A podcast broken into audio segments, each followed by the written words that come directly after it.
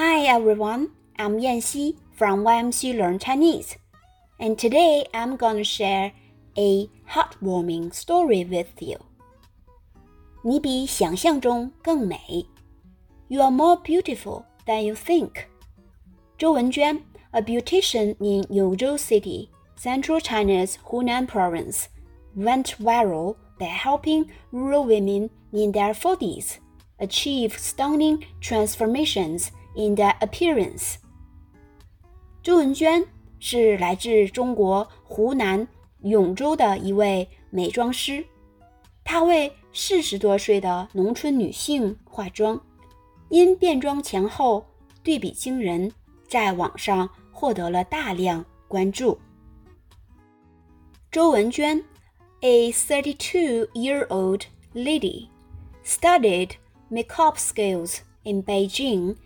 and now runs a beauty salon in Yongzhou City.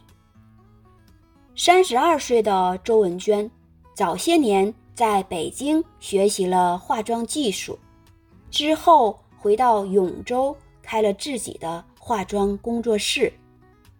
The makeup artist later found many middle-aged women in her hometown showed great interest in her cosmetics, but didn't dare to try them. Having witnessed the amazing transformation of Zhou's granny, many female villagers grew more eager to wear makeup. 周文娟发现，家乡的很多中年女性虽然对化妆很感兴趣，但却不敢尝试。直到他们看到奶奶变装后的模样，许多人才更加积极地表示愿意尝试化妆。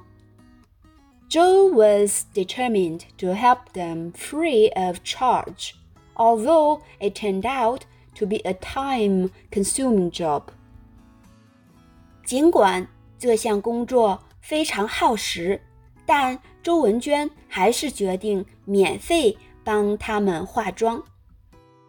Many middle-aged women in the countryside are usually engaged in housework all day long and hardly have time to take care of themselves. Therefore, all efforts are worthy as long as they can appreciate the beauty of change. Zhou said. 周文娟说，很多农村的中年女性，平日里总是整天操持家务，都忘了好好爱自己。因此，当看到村里的阿姨们化完妆后在镜子前惊喜又兴奋的样子，我觉得这一切都值了。”